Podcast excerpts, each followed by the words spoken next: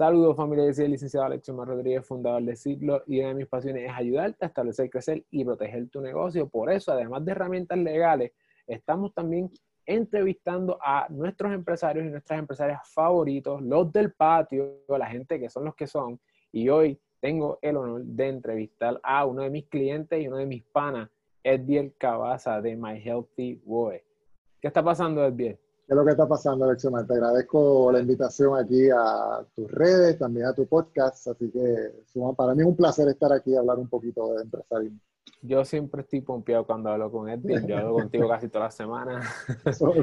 Y Edviel es un tipo que siempre tiene ideas nuevas, siempre está buscando la manera de innovar y de crear formas, formas distintas de, de, hacer negocio, Edviel. Tú estás en todas manos cuéntanos un poquito de quién es Eddiel, cuál es tu historia, por qué My Healthy Boy, cuéntanos. Pues nada, básicamente yo soy un chamaco común y corriente, ¿sabes? Yo no estudié nada de esto, yo pienso que esto no se estudia, esto como que tú aprendes en el film. Eh, es como que cuando no sabes un lenguaje te tienes que tirar al país donde sin saber para aprenderlo de verdad. Yo tengo un, un background de un bachillerato en ingeniería en computadora en el recinto de Mayagüez eh, sin embargo, toda mi vida yo he estado envuelto en, negocios, ¿no? Mi papá tuvo gasolinera, mi papá tuvo cafetería, mi papá tuvo esta lechonera. Yo desde chiquito vendía brazos gitanos de Mayagüez en Luquillo. O sea, nosotros los cogíamos en Mayagüez y íbamos a los kioscos de Luquillo a vender brazos gitanos. O sea, siempre he estado envuelto en lo que es el ambiente de eh, eh, negocio, empresarismo y tener algo pues tuyo, ¿no? Entre comillas. Eh, estudié ingeniería en computadora, nunca como tal la ejercí, sí trabajé algún tiempo en eso, este, hasta que básicamente pues decido entrar ya con una idea hace un tiempo atrás, en decir, espérate, ¿cómo hacemos algo que sea de uno y que uno pueda resolver problemas que estamos teniendo cada día en Puerto Rico, que uno pueda aportar de igual manera a la economía que en Puerto Rico? Y de ahí para adelante pues ya el resto es historia. Llevamos ya casi vamos para dos años ahora en julio, desde que comenzamos esta travesía.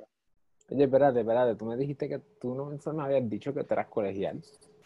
Yo sé, yo soy del oeste. ¿Cómo es que tú no me habías dicho que tú eres colegial?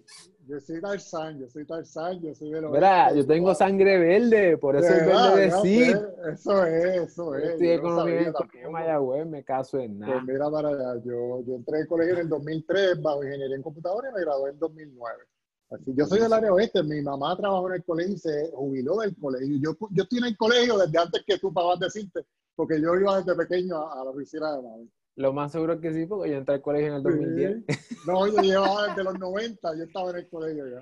Oye, ¿cuántos colegiales tenemos? Déjalos en los comentarios si eres colegial, ya sea en el Facebook Live, en el Instagram. Por acá en Instagram vemos una, eh, abogada PR, y en YouTube y en el podcast. Oye, si eres colegial, tira un screenshot al podcast y taguéame, porque los colegiales somos, somos como una fraternidad, es una cosa rara. Nos conocemos aunque no, estu aunque no estuvimos siempre juntos ahí, pero es como si nos conociéramos. Ah, sí, somos una familia. Bueno, oye, y es bien, entonces, pero tu historia de cómo tú comienzas y tú emprendes es más personal. Sí, la realidad es que pues ya teníamos idea, ¿no? De, antes de yo empezar con este negocio, nosotros habíamos tratado ya, mi esposo y yo, de montar dos negocios que, que, nunca funcionaron, se quedaron sencillamente en idea.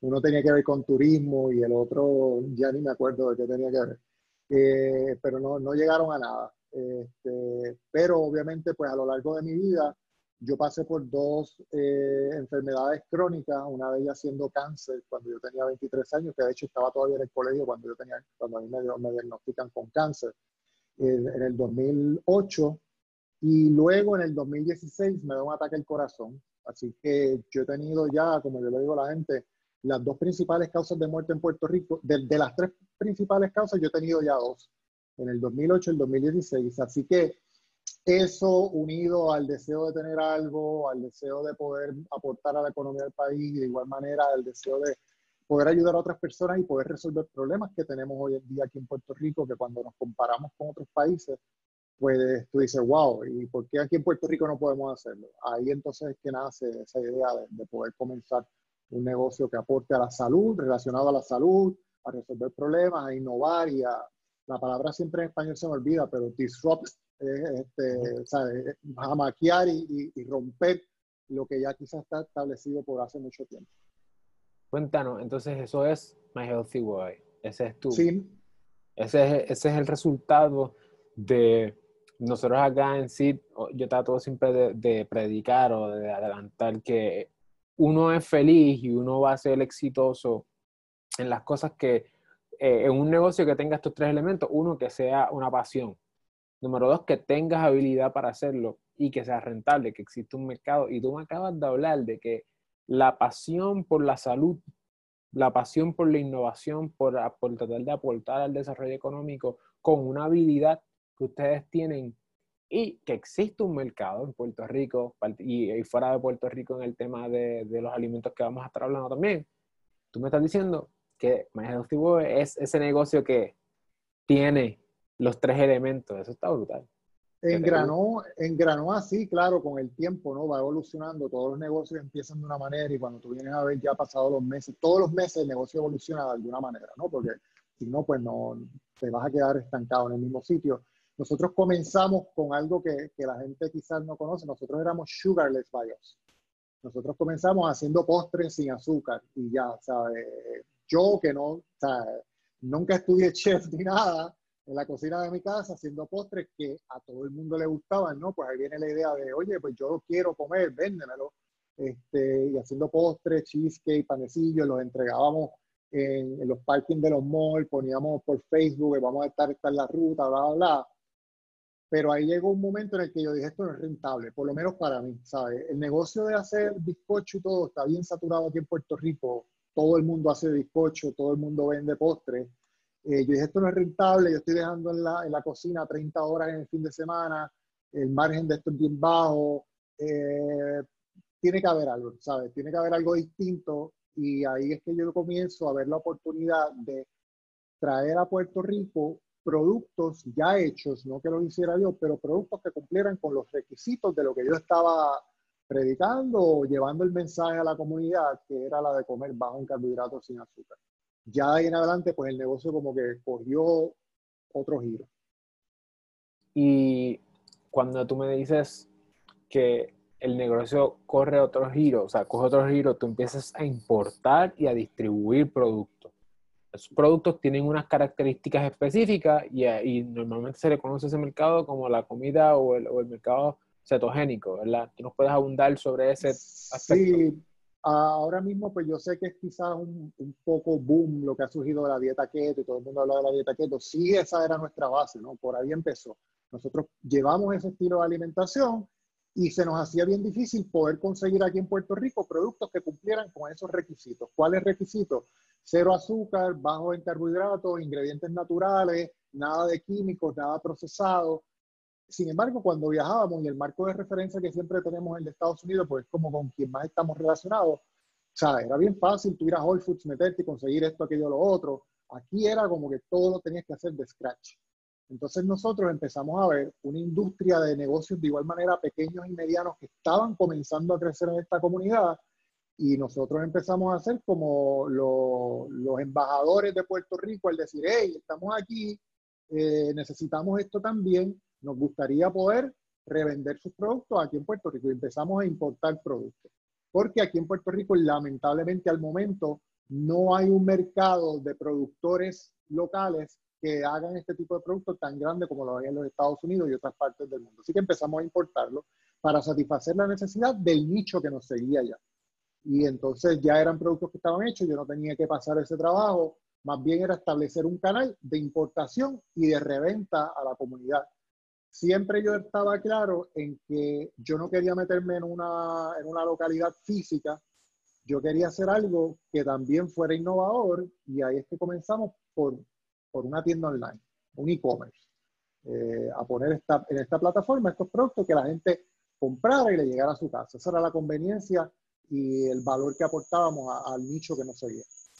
Y ustedes tienen eh, ustedes utilizan, entiendo que en el e-commerce hay dos modelos eh, principales, con almacén y sin almacén. Uno es el dropshipping y el otro es el e-commerce, dentro del e-commerce, lo más tradicional. ¿Cómo ustedes operan? Nosotros trabajamos inventario, o sea, nosotros no somos dropshippers porque nosotros el dropshipper tú por una orden se lo envía al manufacturero, el manufacturero envía.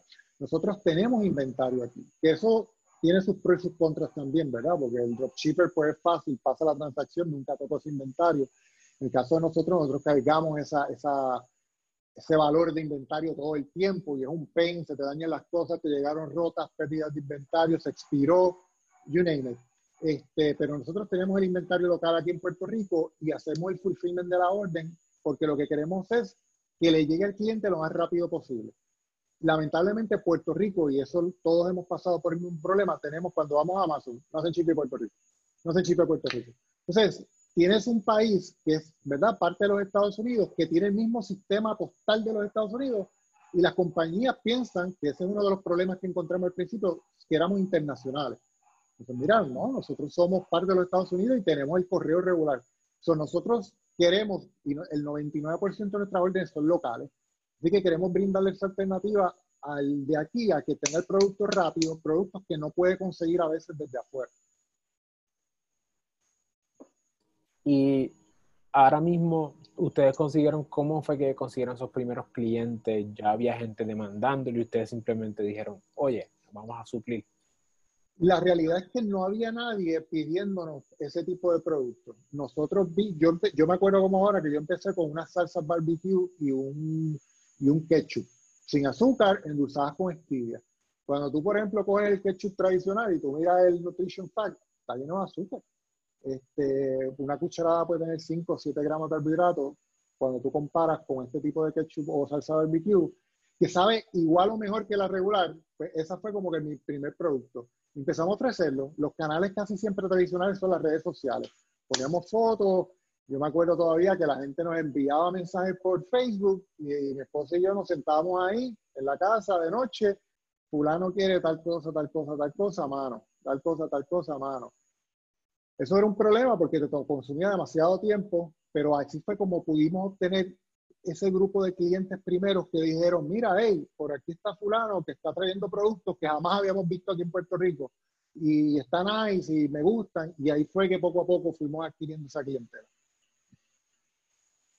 Y entonces, ¿cómo es que ustedes pasan de ese modelo de, ah, yo lo que hago es coger esas órdenes por Facebook y eventualmente tener tu propia tienda online? Y la tienda online de ustedes está durísima. O sea, Ustedes tienen un diseño brutal, una plataforma sólida. Esa, esa transición, eh, ¿cómo fue que ustedes tomaron esa decisión y, cuáles fueron los pasos a seguir?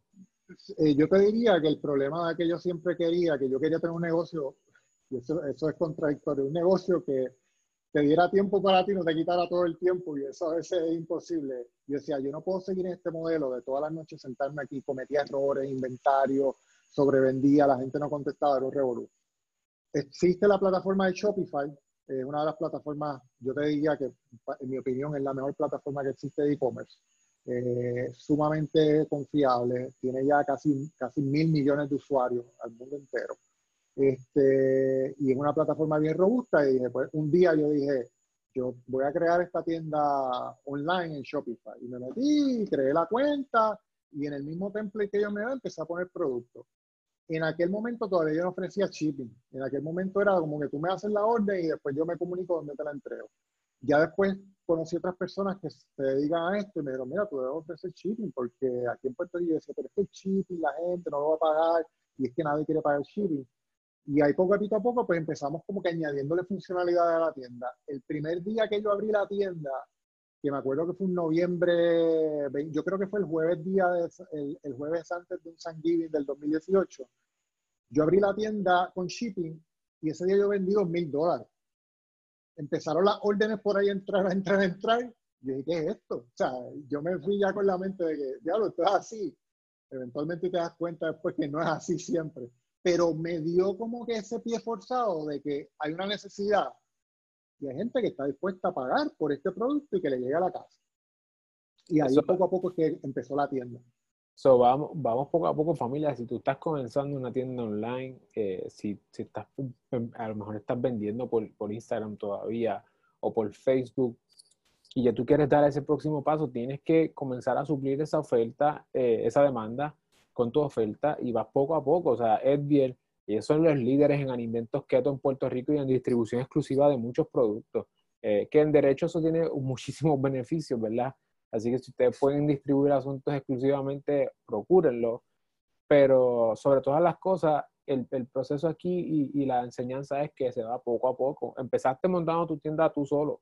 Yo, yo monté mi propia página, la primera, ya esta que tenemos ahora actualmente, eh, la mía personal y o la de CIP no son mías, me las hizo W Creativo, que es un duro en esto.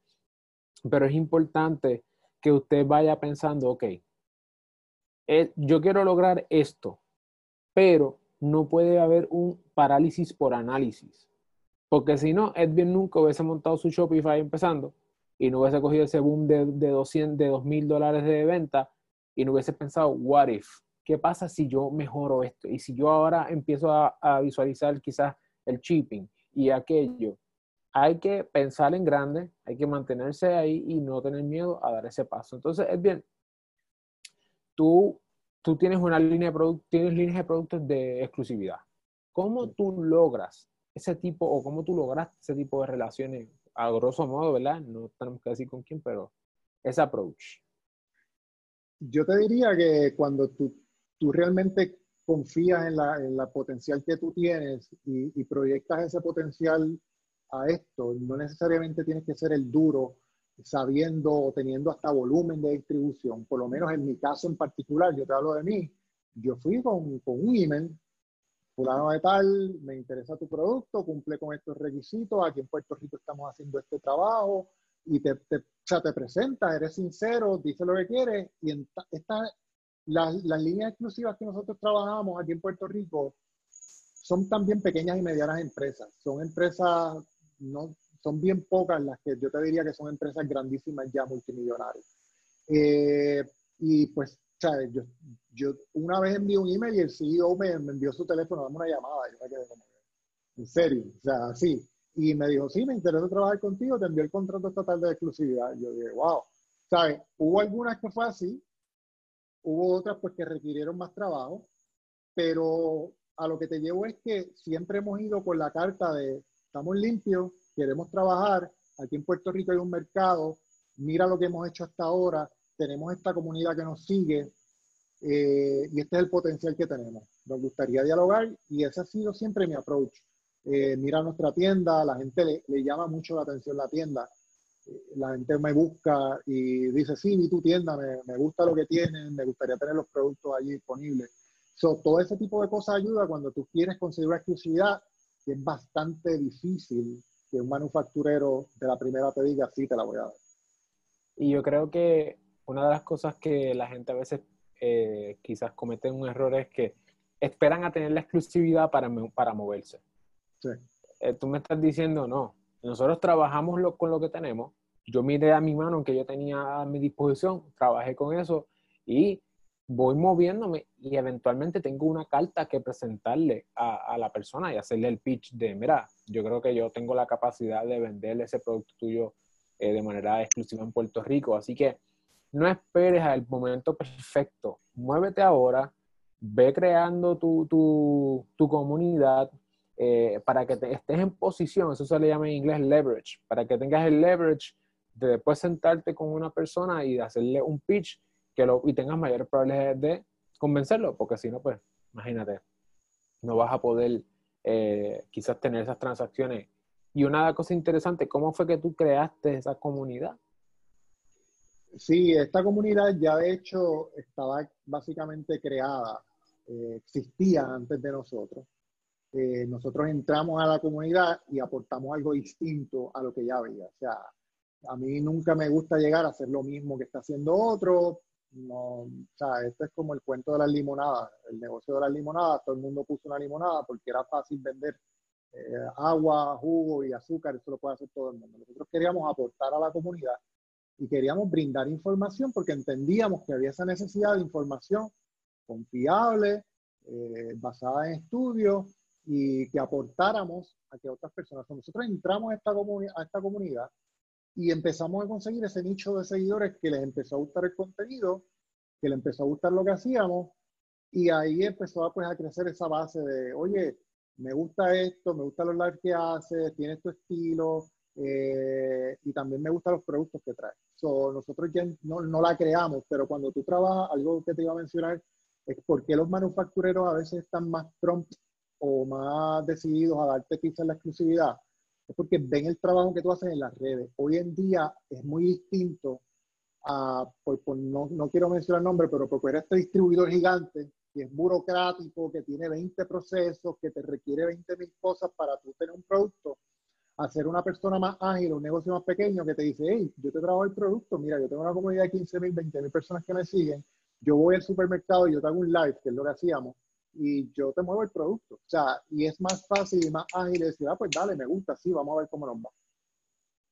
Hay que, hay que moverse en las redes, hay que crear contenido. Y familia, si tú estás comenzando un negocio ahora o estás considerando innovar, reinventarte durante esta pandemia, es importante que aproveches ahora y comiences a crear tu contenido. Eh, si el mercado está saturado o si ya alguien ha creado el mercado por ti, trata de dar una información distinta, trata de posicionarte, cómo yo me distingo en el mercado. Y la, y la manera que, en mi caso, las personas me han hablado de Edbier, cuando ¿verdad? me dicen, hecho, me encanta Edbier, eh, yo sé lo que él hace, me encanta lo que, el trabajo que él hace. Muchas veces es por su marca personal, cosa que hemos hablado en distintas áreas, ¿verdad? Cada uno de nosotros tenemos una marca personal, quienes somos en nuestra marca personal.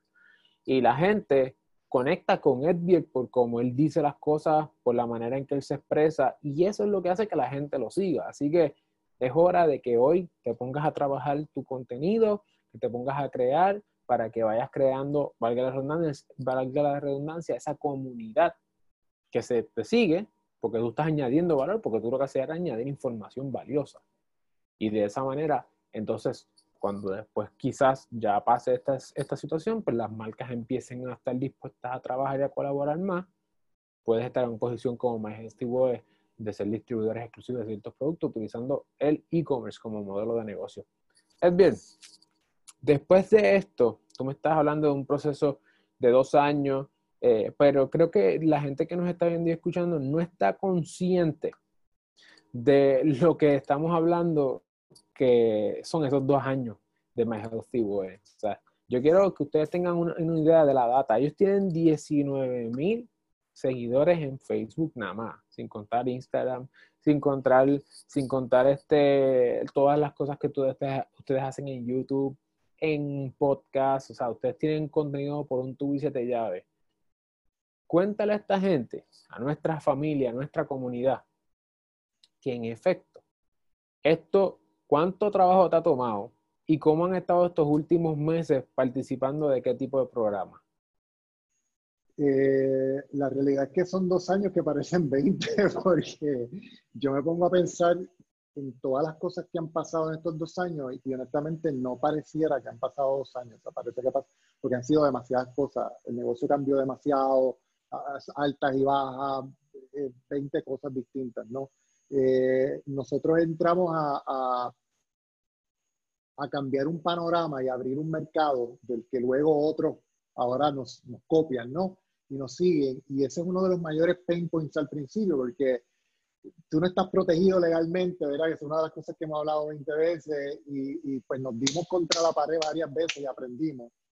Y al, al esto suceder, pues obviamente y traer esto a la, mesa distinto, empezaron, empezamos a, acaparar la atención de, de, de, empresas grandes, que yo jamás pensé que me contactaría el comprador o la compradora y también de programas como por ejemplo programas de aquí, aceleradoras de negocio que, que nos brindaron la oportunidad de entrar a acelerar más el negocio. ¿no? Eh, participamos el año pasado de la generación 2 de Pre-18, que es del programa para el 18 del, del Fideicomiso de Ciencia y Tecnología, que con honestidad cuando ese email llegó me cogió a mí como que ya entramos, tú sabes, ¿qué es esto? Me acuerdo como ahora que estábamos en el almacén y vamos a empacar unas órdenes eh, porque vieron en nosotros un potencial, ya estábamos vendiendo, eh, estábamos ya en, en aquel momento estábamos en nueve puntos alrededor de la isla, este, y luego pues tuvimos también el honor de pasar a, la generación 7 que terminó recientemente en abril 3 con el Demo Day.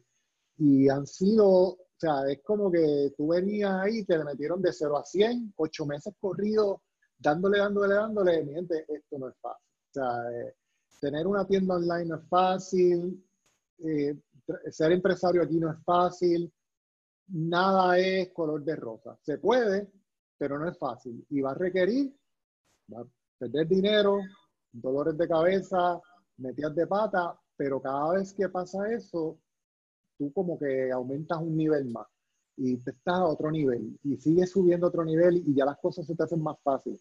Y básicamente eso es lo que ha ocurrido en los, de los dos años pasados, ocho meses han sido en esta aceleradora de negocios de aquí de Puerto Rico, que nos ha abierto las puertas a 20 cosas distintas más.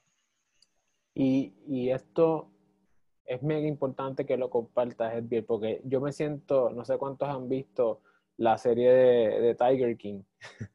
Recientemente le hicieron en Netflix una, un último episodio, le añadieron un episodio entrevistando a, algunas de las personas que salen en la serie y en el, en el documental, preguntándole, oye, ahora que, ahora que miras para atrás y que salió el documental, ¿qué tú piensas? Y es como, ¿verdad? reflexionando sobre lo que fue ese documental, que ahora mismo está número uno en Estados Unidos. Y yo creo que esto es como este, no es que tú eres el Tiger King, sino que eh, es, es, ese ejercicio de mirar hacia atrás y que tú digas, DH, ocho meses metido en pre-18, en el 18 full. O sea, no es fácil, es fuerte, se puede. Eh, y una de las cosas que no sé si saben, eh, no solamente distribuye ¿verdad? B2C, ellos a, sus clientes, sino que ellos también han tenido la oportunidad de distribuir a cadenas de supermercados en Puerto Rico. Estamos hablando de que esta es un negocio, no es cualquier e-commerce, es una tienda sólida, robusta y que es un, tiene distintas áreas. Tú creas contenido, eh, distintos tipos de contenido, tú has hecho eventos también, has traído personas de, de América Latina Puerto Rico. O sea, estamos hablando de que esto es una cuestión, es un modelo de negocio bien, bien desarrollado. Estos retos que tú me mencionas, ¿por qué tú dices que emprender no es fácil en Puerto Rico, además del tiempo y del dinero? O emprender simplemente. ¿Cuáles han sido los retos más difíciles para ti? Eh, número uno, obviamente aquí, todo es dolor de cabeza, ¿sabes? Este permiso para todos sabemos el dolor de los permisos, el dolor de, de cabeza de ir a las agencias, eso, ¿verdad? Pues es como que ya básico. Pero más allá de eso, una de las cosas que yo me percaté es que el mercado todavía aquí en Puerto Rico, al menos el mercado y el nicho al que yo le, yo le, yo le sirvo, no, está toda, no estaba todavía en el nivel que yo pensaba que iba a estar. Y, esto quizás pueda atar un poco con lo que está pasando hoy. Para mí, eh, es fácil ir a Amazon, quiero esto, lo ordeno, ya yo sé que me llega a casa, yo sé cómo funciona. El rango de personas y de clientes de nosotros no, no, no son quizás tequi, ¿verdad? No por ofender a nadie, pero no está tan empapado de la tecnología y de cómo funciona esto de con un botón ordeno y me llega a la casa. Y eso al principio fue para nosotros bien chocante, pero yo pensaba que sí. Y era, la gente quiere ir al supermercado todavía, la gente quiere ir todavía a la tienda, la gente quiere... uno de los problemas con los que nos dimos cuenta es que aparte de toda la situación de, de conseguir este permiso, este otro, este otro, necesita esto, hay leyes aquí en Puerto Rico que están todavía sumamente atrasadas y que para nada están eh, eh, en sintonía con lo que estamos viviendo hoy en día. Eh, Parte de es la importación de productos, los arbitrios que tienes que pagar, los fletes tan caros. O sea, la gente dice, wow, ¿por qué ese producto es tan caro? Si yo te digo lo que yo pago por transportar paletas de productos, tú te quedas como que, ¿en serio? Entonces, todo eso es costo que se añade al producto. Somos una isla, lamentablemente la gran mayoría de cosas bien importadas, el 80-90% de las cosas. Eh, eso es uno de los problemas. Eh, cuando el mercado no está listo o cuando tienes un mercado que sí quiere el producto, pero tú, tratas como de, de, ponerle, no, esta es la manera como lo tienes que comprar y la gente es como que no, te quiero ver en el parking del lado de casa para que me lo entregue. Todo ese tipo de cosas fueron retos que nosotros tuvimos que ir a lo largo de los, del tiempo, ¿cómo resuelvo esto?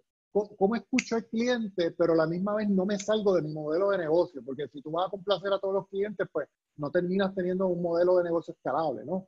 Este, pero aquí en Puerto Rico la cultura está muy acostumbrado a que un messenger, un clasificado llama, te lo entrego en tal lado, y ese no era el tipo de negocio que nosotros queríamos traer. Nosotros queríamos ser un, un Amazon local de productos de este tipo. Y ahí, poco a poco, llevamos meses, meses, meses, y ahora yo te diría que con la situación que estamos viviendo, es como que hemos visto todo ese esfuerzo que hemos puesto por los pasados años, ahora como que la gente se, se, se, sintió obligada a que esto es lo que hay. Si no, es como que no come. Y ahí eso, pues ya estábamos preparados para ese auge de, de ventas que teníamos. Pero yo diría que el dolor más de cabeza que ha sido es como que, ¿cómo educo a una comunidad a que, oye, esto es una tienda online, aquí no hay nadie, aquí es tú coges, tú pones el carrito, tú compras, te llega a tu casa automático, aquí no hay interacción más allá de que si tienes algún problema. Eh, eso ha sido como que lo más difícil. Yo te diría, aparte de obviamente aquí en Puerto Rico, como ya te mencioné, los costos hacen, hacen del negocio unos retantes para hacerlo, eh, ¿verdad? Que tenga profit. Es, yo creo que la educación del, del, consumidor es un poco, es retante, ciertamente. Para mí es una de las cosas que yo he tenido que, que aprender. Eh, nosotros somos una oficina legal virtual y imagínate tú, un abogado virtual.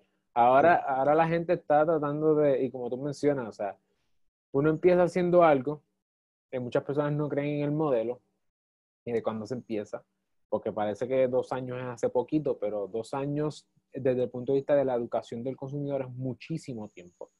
Y hace dos años el e-commerce, Amazon no era lo que es Amazon hoy, y bueno, no era lo que es hoy, y el consumidor igual. Entonces, por ejemplo, en mi caso, como oficina legal virtual, uno de los retos más brutales es que las personas entiendan que, que yo tengo una oficina legal virtual no significa que nosotros es que andamos en pijama todo el día, este, sino que simplemente nosotros no pagamos una, una, renta de un local donde nadie va a ir porque mis clientes, como es bien, están suficientemente ocupados en sus negocios que imagínate que el abogado te diga que para poder verme, o sea, para poder nosotros hablar o bregar, tienes que ir a mi oficina a San Juan o al pueblo que sea, o sea, no, no es real.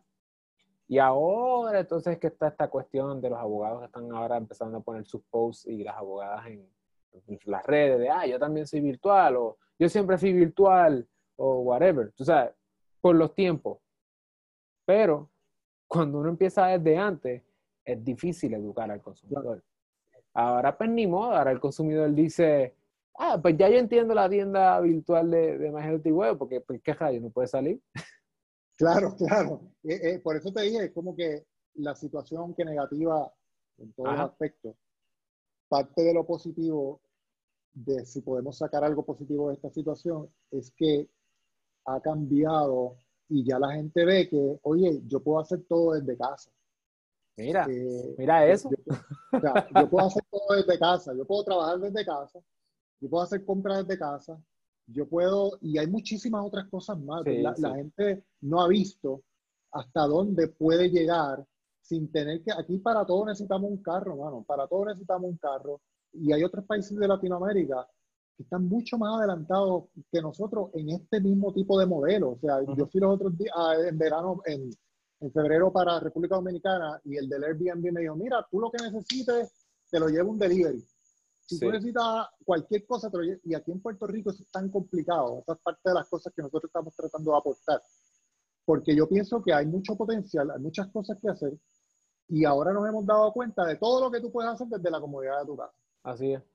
De hecho, nosotros estamos ahora mismo enfocándonos, eh, el equipo de Siglo y yo, en crear contenido dirigido específicamente a todas las cosas que tú puedes hacer desde tu casa. Y en la, hoy, hoy es miércoles este, 15, mañana jueves 16, para las personas que nos ven en YouTube eh, y nos escuchan en podcast eventualmente, nosotros vamos a sacar un video de cómo hacer un video podcast de cómo hacer Uber Eats y toda esta, Uber y todas estas aplicaciones. No hay ninguna guía legal de cómo yo puedo hacer mi eh, meterme a hacer delivery de comida no hay nada. Me sorprendió, yo empecé a buscar y yo, Dios, no hay nada. O si tú inclusive quieres hacer unos chavos por el lado durante la pandemia, el delivery siendo una de esas maneras, fulfillment, en el caso del e-commerce, pues existe un andamiaje legal, lo que pasa es que nadie lo dice, nadie lo habla. Mañana vamos a sacar eso porque precisamente, igual que Airbnb y otros modelos de negocio del gig economy, que es el uso de la tecnología para poder lograr que se encuentre esa oferta y demanda de manera, ¿verdad? Sin intermediarios, que es lo que ustedes están tratando de hacer con la tienda. Es importante que las personas se eduquen y que mientras se educa el consumidor, podamos entonces educar a, a, las personas que nos hacen la oferta, ¿verdad? Obligar a los que no se quieren mover hacia la nube que se muevan ya, por fin, incluyendo sobre todas las cosas al gobierno. Que vea que sobre todas las cosas, que desde el consumidor, esto es lo que se llama un grassroots movement, viene de abajo para arriba. El consumidor empieza a demandar de, sus, de las personas que ofrecen, nosotros los, los negocios, que hagamos las cosas online y que nosotros entonces le pidamos al gobierno, por favor, y la gente que haga todo online, porque no hay necesidad de estar perdiendo tiempo eh, en, ir, venir, además los riesgos de accidentes y muchas otras cosas que alguien que se dedica seguro te va a decir. Claro, y, y, también eso, todo lo que tú puedes hacer en ese tiempo. O sea, la gente a veces dice, yo me voy a ahorrar, yo me voy a ahorrar dos pesos si yo voy al supermercado. Tú sabes, o sea, la gente a veces no cuenta cuánto, cuesta tu hora. Es la pregunta que yo le digo a la gente. ¿Cuánto cuesta? ¿20 dólares, 30 dólares, 50 dólares? Yo no sé. ¿Cuánto te toma a ti ir a hacer esto? Pues calcula eso y ponlo como parte del costo. Porque si en, eso, si en esa hora mínimo, 7.25 la hora, si en esa hora tú puedes estar compartiendo con tu familia, tú puedes estar creando tu negocio, tú puedes estar haciendo un podcast, mientras otro por ti va, lo hace y te lo trae a la casa, mira, paga eso, si es que puedes, ¿verdad? Paga ese dinero y tú vas a tener ahí, obviamente te estás quizás gastando 7 dólares, estás invirtiendo 7 dólares, pero tú vas a poder multiplicar eso dos, tres veces más. wow. Esto, en, ese tiempo, ¿me entiendes? Saca eso es una cita. Eso es una cita. O sea, el costo de oportunidad, y es que eres colegial. este, vacilando, vacilando, la familia que no sean colegial, no se preocupen, este, todos tenemos nuestros defectos. Mira, no, lo importante es que ustedes entiendan y que nosotros entendamos todos como comunidad y como puertorriqueños y empresarios y, latinoamericanos y todas las personas que nos escuchan, que nosotros cuando hacemos negocios no solamente podemos pensar en, el, en cuánto yo voy a gastar activamente, sino sobre todo tenemos que pensar en mi costo de oportunidad. ¿Cuánto yo dejo de percibir por hacer esto? Mira, si yo hubiese podido pagar, antes de yo salir al supermercado en estos días, eh, que tuve que salir obligado con toda la cuestión esta, yo dije, ¿cuánto sale el delivery? ¿Cuánto sale mi tiempo? ¿Cuánto salgo yo a estar facturando? Yo prefería pagarlo, pero no había. No había suplido. Al igual que yo, hay otras personas que, porque a lo mejor si eres un empleado y estás trabajando ahora remoto por primera vez en tu vida y dices, contra, esto es más difícil de lo que yo pensaba, la concentración, mejor es que le pagues a alguien que te traiga esa comida a que tú a lo mejor vayas y salgas y te expongas obviamente a todos los riesgos de salud, porque mientras si hay personas que se dedican a hacer el suplido, eh, pues hay, hay, menos personas en la calle y si hay menos personas en la calle, pues menos probabilidad de contagio, ¿verdad? Es parte del análisis. Todas estas cosas para decirte que como empresario y empresaria, todas las decisiones que tú tomas tienen consecuencias. Consecuencias activas, consecuencias pasivas. consecuencias pasivas se llaman costos de oportunidad. Piensa esas cosas porque mira cómo el te está diciendo, si el consumidor ahora toma eso en consideración, va a valorar más el trabajo que yo hago como e-commerce. Correcto, correcto. y eh, ahora eh, no tiene problema pagándome el shipping. Exactamente. Uno de los mayores problemas, y es que es parte de todo tipo de consumidor, nadie quiere pagar shipping. Yo no quiero pagar el shipping. Pero es bien importante que la gente que está escuchando y viendo sepa que el shipping no es de gratis. O sea, Amazon te da free shipping. Eh, yo te doy free shipping en mi tienda, pero a mí el correo no me da free shipping. A mí el correo no me, o sea, a mí el correo me factura cada caja que yo para que tenga una idea, yo pago por cada caja que yo envío 8 dólares. Aquí en Puerto Rico, Priority Next Day, yo lo quiero pagar Priority. Eh, o sea, cuesta el shipping, no hay shipping de gratis, pero obviamente si tú estás dispuesto a pagarlo ayudar a un negocio, dice, me va a llegar a la casa, me llega el próximo día, que es parte de lo que yo trato de mantener a la gente siempre, como que, oye, eh, págate el shipping porque te va a llegar el próximo día rápido, no tienes que ir al supermercado. Ahora mismo yo le estaba preguntando a un cliente, ¿Cuánto tú estarías dispuesto a pagar en estos momentos por ir, y no irte a meter en la fila con una mascarilla todo ese tiempo? Brother, ¿sabes qué? Yo estuve cuatro horas, y no me, por favor, no vayamos a ese lugar, porque es que me voy a agitar. Yo estuve cuatro horas para hacer un atrapo de compra de 100 pesos.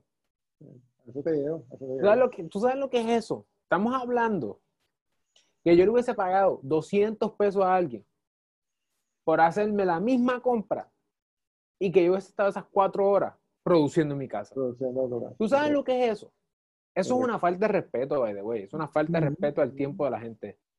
Cuatro horas, brother. O sea, paga el shipping. Claro.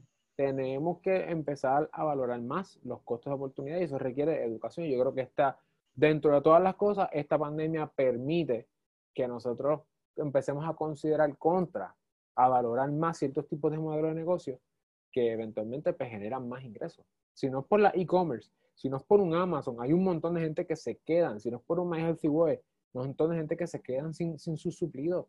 En Puerto Rico, Brands of Puerto Rico, el e-Fulfillment Center, que hoy ya por fin hicieron alguna expresión, tenemos que valorar este tipo de modelos de negocio que son el futuro. Eh, ahora, tú me has hablado, Edviel, de todo el trabajo que tú has pasado, de lo intensivo que han sido estos últimos ocho meses, eh, tu trabajo, tu labor. Eh, ¿hacia, dónde, ¿Hacia dónde te diriges ahora? ¿Cuáles, cuáles son esas próximas metas? Eh, porque es como que saliste de Parallel, saliste de PRI. ¿Qué es lo próximo? Mira, yo, yo ese tiempo que estuve en Parallel, una de las cosas que, una de las cosas negativas, ¿verdad? es que obviamente por todo lo que requiere el programa, tú descuidas un poco el negocio, ¿no? Entonces el negocio estuvo pues sobreviviendo, pero no, no estuvo a full throttle. Ya cuando yo salgo ahora de pre, pues le metí otra vez el acelerador y el negocio como que cogió otro cantazo. Así que ahora mismo el enfoque mío es con esta situación suplir lo más que yo pueda a la tienda de otros productos, que la gente me lo llegaba diciendo como, oye, ¿y por qué no traes esto distinto? Yo ahora he abierto un poco más mi nicho de, sigue siendo personas que se preocupan por su salud, pero ahora no solamente está el que hace keto, está el que quiere eliminar el gluten, o está el que es diabético, o está el que tiene alta presión, y sencillamente quiere comer más saludable. No le importa la dieta, no le importa, sencillamente me quiero comer un bizcocho sin cargo conciencia. So, yo estoy tratando de abrir mi nicho de posibilidad uno más grande, porque obviamente una de las cosas que aprendí en paralelo es que aquí en Puerto Rico no hay la cantidad de clientes necesarios para mi caso en particular para yo hacer de esto un negocio sostenible por año. O sea, cuando tú vienes a analizar qué cantidad de clientes te van a comprar, por cuánto tiempo es esa duración del, long term value del cliente, no había ese ejercicio, no había. yo tengo que abrir a más clientes y también abrir a otros lugares. Una de las cosas que nosotros estábamos trabajando antes de que viniera esta situación era el, eh, desarrollar un producto propio de nuestra marca, porque nosotros no tenemos productos, nosotros tenemos productos de otros manufactureros. Y con eso, pues siempre hemos visto un issue. Cuando tú tienes tu producto, pues bien difícil que te lo copien, que te esto. So, es una de las cosas que habíamos eh, pensado. También teníamos otro proyecto corriendo de, básicamente, queríamos impactar la industria de vending machine en Puerto Rico. Este, cuando tú vas a los hospitales, da vergüenza lo que hay los vending machines este, o sea, eh, en un hospital. ¿Y eso que es un hospital? Y, exactamente. So, nosotros queremos impactar esa industria y queremos expandir a Latinoamérica. Latinoamérica, nosotros hemos, recibimos continuamente, oye, envían a tal lado, envían a tal lado, y uno de los mayores problemas es el envío, mano. El costo de envío es demasiado alto para nosotros, para que haga sentido al cliente comprar algo.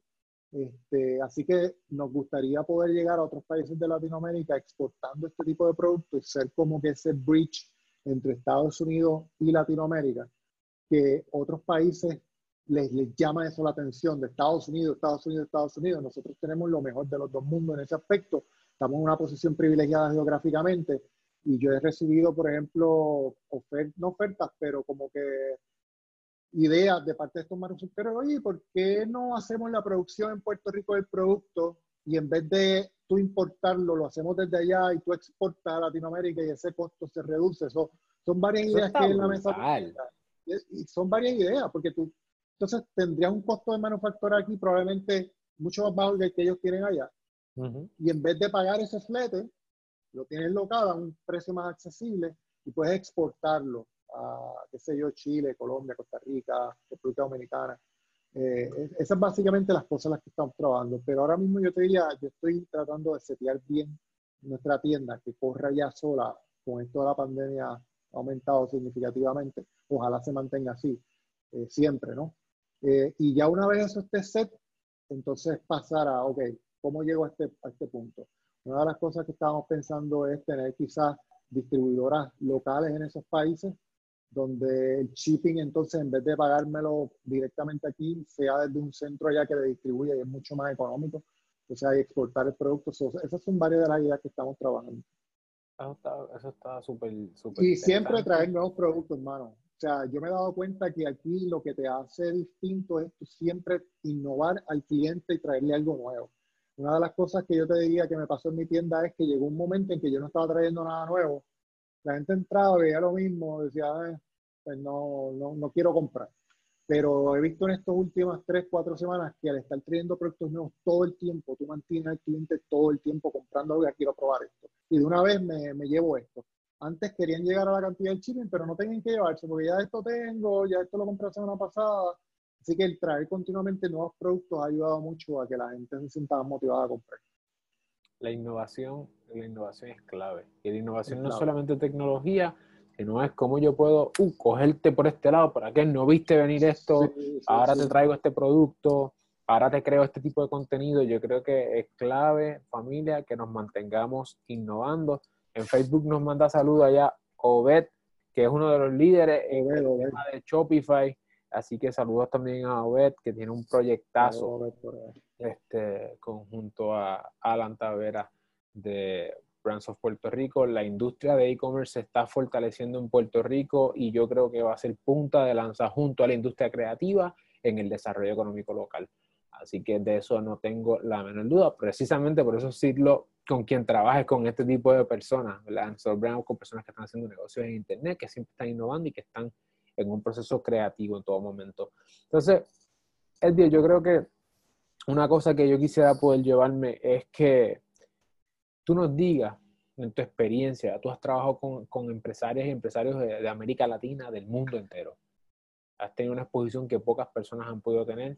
Yo quisiera que tú nos dieras tres consejos para personas que quieran comenzar eh, un negocio, que quizás estén explorando, sea el e-commerce o, o, a, cualquier negocio en este momento, ¿cuáles serían tres consejos que tú le darías a una persona que está comenzando? Bueno, eh, siempre yo escuchaba, yo escuchaba este consejo antes y yo decía, ah, eso suena como que tan, tan, tan cliché, quizá. Eh, eh, y era este consejo, yo soy bien perfeccionista, me gustan las cosas como que ahí exactas para poder lanzarlas. Y una de las cosas que me he dado cuenta es que no se puede esperar a tú tener todo perfecto para tú lanzar las cosas. Eh, las cosas, lánzate el MVP, que es el, el Minimum Viable Product, ¿verdad? Tíralo ahí y vas a coger cantazo. Obviamente no tires una porquería, pero tira algo que tú sepas que funciona y aprende en la marcha. Porque si tú esperas a tenerlo perfecto, nunca lo vas a lanzar. Y eso me lo aplico en muchas cosas, ¿no? La tienda online, el traer estos productos, eh, 20 cosas distintas, yo te diría, ¿tienes una idea? Eh, ¿Está funcionando? ¿Puedes ofrecer o puedes satisfacer la necesidad de alguien? ¿Hay alguien dispuesto a pagarte por eso? Tíralo. Vas a coger cantazo, vas a coger, la gente te va a criticar, te va a decir que no lo y de ese feedback, entonces vete añadiéndole features, vete, pero si no lo tiras, jamás vas a tener algo corriendo. Otra de las cosas que yo le digo a la gente también es que estén bien down to earth de que esto de tener una tienda online cuesta dinero. Eh, eso es algo que me gustaría particularmente para los que están pensando tener un, e-commerce. El hecho de que tú no tengas un local y que no pagues renta y que, y tú seas tu propio empleado y que, y te ahorres un montón de otras cosas, no significa que va a ser, olvídate, que esto es profit para mí, yo no pago unas más nada más que no. Tú necesitas invertir. Y cuando te digo invertir, es que esta herramienta cuesta dinero, esta otra herramienta, el hosting de la tienda, quien te maneja esto otro, es un montón de dinero. Así que te lo estás ahorrando en renta, te lo estás ahorrando en esto otro, pero lo tienes que invertir para brindarle al cliente una mejor experiencia que eventualmente probablemente ves que escenario cinco años, tú ves el fruto de eso, eh, pero al principio no lo vas a ver. Si tú vienes con la mentalidad de yo quiero pagar, yo quiero, me costó 10, lo vendo en 20, me gané 10, hice 10 pesos, no siempre es así. A veces tú vas a perder en esos primeros clientes, tú vas a perder en las primeras veces lo que vas cogiendo, pero una buena base de clientes eventualmente te va a resultar en algo valioso. Y el, el, tercero, pero no por eso menos importante, lo que hemos hablado básicamente aquí, innovar, innovar, innovar. A mí no me gusta copiar cosas, a mí me gusta ver problemas y ver cómo yo puedo resolver ese problema de una mejor manera, más eficientemente. Y que si hay personas que están dispuestas o a pagar por eso, o a usar el servicio, o a beneficiarse de eso. Eh, es bien fácil tú hacer otro, lo que otro hace, ¿me entiendes? Pero mm, si tú estás buscando emprender y estás buscando mantenerte, ¿no? En esta carrera esto no es una carrera del que llega más rápido, esto es un maratón, el que más resistencia tiene. Y si tú estás haciendo lo mismo que los demás, no te diferencia, no necesariamente yo no soy el más barato, mis productos no son los más baratos. La gente no viene a mí porque yo vendo barato. La gente viene a mí por la conveniencia, por la calidad, por el high standard, por la innovación, porque no consigue esto en más ningún otro lado. So, eso ha sido parte de lo que me ha ganado a mí la confianza de la gente y que la gente se mantenga comprando, ¿no? el trato con el cliente, el vacilón que a veces montamos por las redes, el conectar, ese tipo de cosas, pero todo el tiempo ha sido, oye, estamos aquí, somos locales, somos pequeños, danos tu apoyo. Ahora mismo yo a las órdenes le estoy mandando una nota escrita a mano, a cada orden gracias por apoyarnos en este tiempo tan difícil, fulano de tal. Y se las pego a todos los sticky notes. Eso ha creado una diferencia que yo no pensaba que iba a tener, porque los clientes me envían las fotos de las cajas con la nota, gracias por el mensaje, gracias por esto, y eso es lo que te diferencia, ¿me entiendes? Eso, eso está salvaje.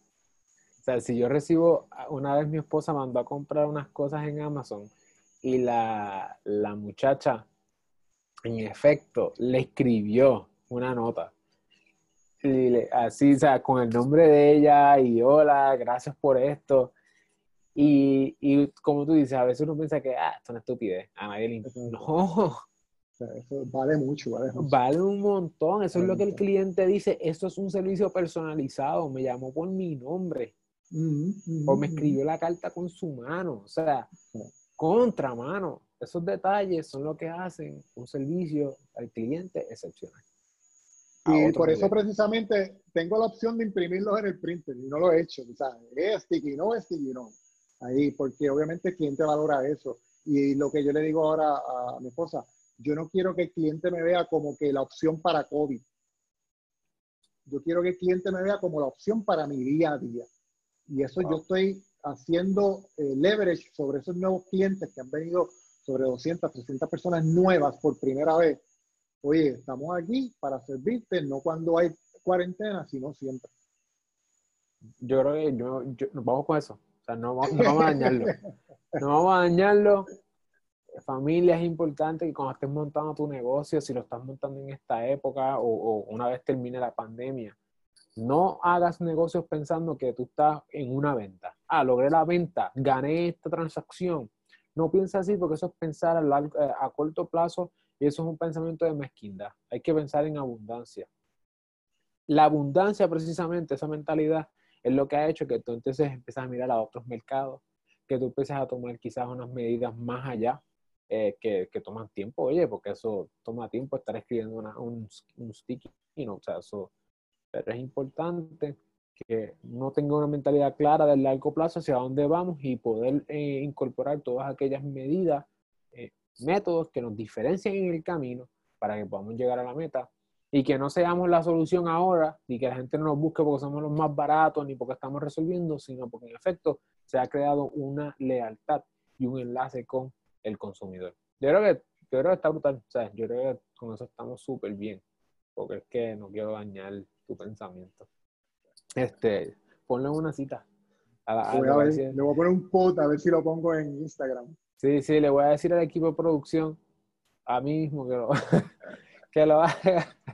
Ah, Alex, Alex. Alex, Alex, el muchacho de... Oye, ¿sabes qué? El muchacho que me ayuda con las redes sociales, que se llama Alex Hernández también, así que a veces cuando voy a vacilar con eso, digo, espérate, sí, cualquiera de los dos, Alex o Alex, whatever.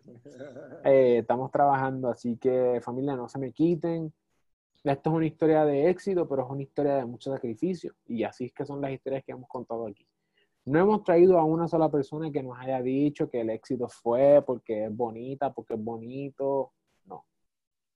Aún las personas que son influencers en el, en el área de belleza que hemos traído, personas que ustedes admiran muchísimo, nos han hablado de la importancia del trabajo, de la disciplina y de la perseverancia.